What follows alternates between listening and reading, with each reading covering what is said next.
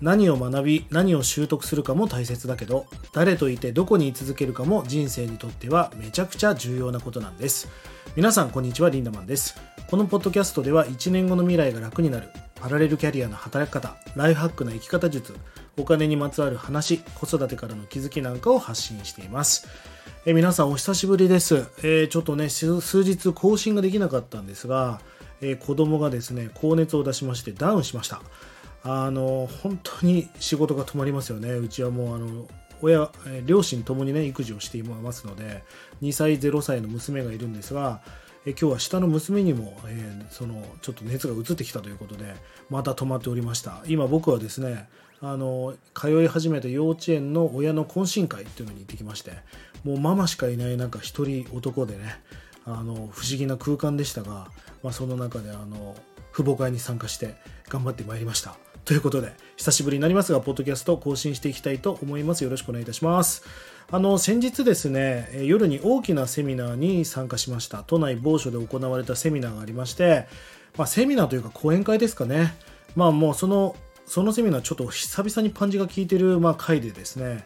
大成功を収めているもう超億万長者みたいな2人の経営者の方たちの、まあ、コラボのセミナーでした。まあそこにはですね、もう会場に入りきれずにビデオルームなんかを含めると多分1000人弱の人が来ていたと思うんですが、あの、まあ本当にすごかったんですよね。で、まあ僕はそこの講演会に参加をして、まあもう自分自身もたくさん学ばせてもらったし、でもある部分でねちょっと俯瞰してみんなはどういう気持ちで聞いてるのかな何を聞いてるのかな何を学んだのかなみたいな自分も喋り手なんでね。まあそういう意識でもちょっとその話を聞いていたんですがどうなんでしょうね。そのお二人の経営者がもう本当に素晴らしい話をしていたわけなんですがまあ話してることはみんな聞いてるわけじゃないですか。でもその中でそのお二人が話してる真意本当に伝えたいこととか本当に大切にしてることとかあとは次の扉を開けるための鍵みたいな絶対鍵みたいなものがあるんだけどそれをこう探し当てた人つかめた人はどのぐらいいるのかなみたいな目線で見た時になんかそういう人って少ないんだろうなみたいな見方でも見ておりました。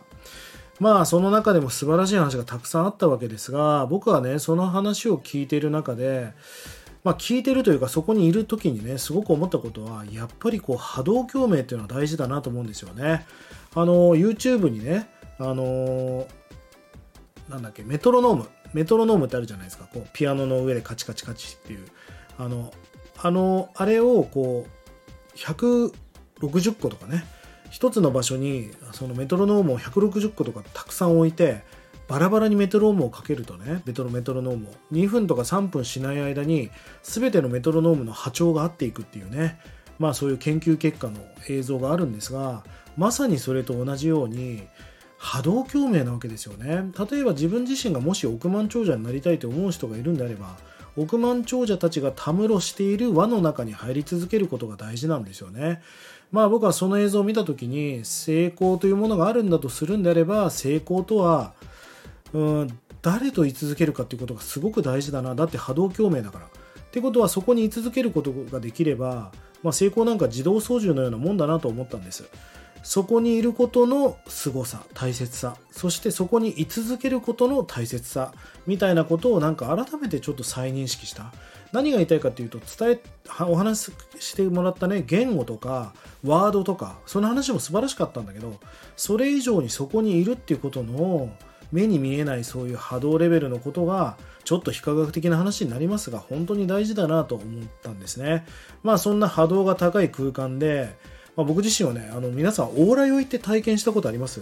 オーラ酔いっていうのは、なんかもうすごい人といるとなんか吐きそうになっちゃうみたいな。要は自分とこうステージとか次元が違う人と居続けるとなんかちょっとこう吐き気を催すっていうのをオーラ酔いっていうんだけど、まあそれに近い感覚をね、久しぶりにこう思い出したような素敵な空間でした。えー、こんな言葉があります。人生は何を選んで、誰を選んで、誰と居続けたかである。大切なことは何を選ぶ方もかも大事。そして誰を選ぶかも大事。で、一番大事なことは、その選んだ人と居続けるかどうかっていうのがすごく大事であると。まあなんか本当にそれを再認識したね、本当に瞬間だなと思いました。えー、何を聞くかも大事だけど、結局ね、何を学んだかとか、どんな学習をしたかも大事だけど、どんな環境にいて、波動をねもらい続けるかっていうことも本当に大事だなということを再認識したので皆さんもね、えー、学んだりこうやってコンテンツを聞くことも大事かもしれないけどちょっと波動が高い場所に行く、えー、何かを目指している人たちと交流を深める。そういうことをぜひ意識してね皆さんの活動に役立ててほしいなと思います、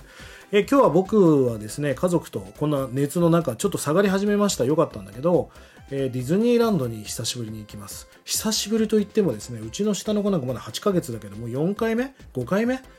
どんだけ行ってんだみたいな話だけど、まあまあ、毎回ディズニー様にはお金を使わせていただきます。あの今回も3日で30万ぐらいお金使う。たかが遊園地に30万ってすごくないですか？あのディズニーランドにはなんだっけ？バケーションパッケージっていうのがありまして、まあ、優先的にいろいろショーとかを見れるっていう、まあ、そのチケットでね久しぶりに行こうということでディズニーランドホテルに泊まったりしますあのー、まあディズニーもね夢を叶えるということを題材にしていますけどもまあそれにちょっと触れるということで今から行ってまいりたいと思いますんでぜひ皆さんまたねえー、インスタのストーリーなんかを見ていただいてね、コメントなんかを気軽にしていただければいいなと思います。えっ、ー、と、LINE のオープンチャットをやっております。下の概要欄に貼り付けておきますので、ぜひ気軽に参加してください。そして取り上げてほしいテーマやお題なんかがありましたら、DM コメント気軽にしてください。それでは今日も素敵な一日を、リンダマンでした。またね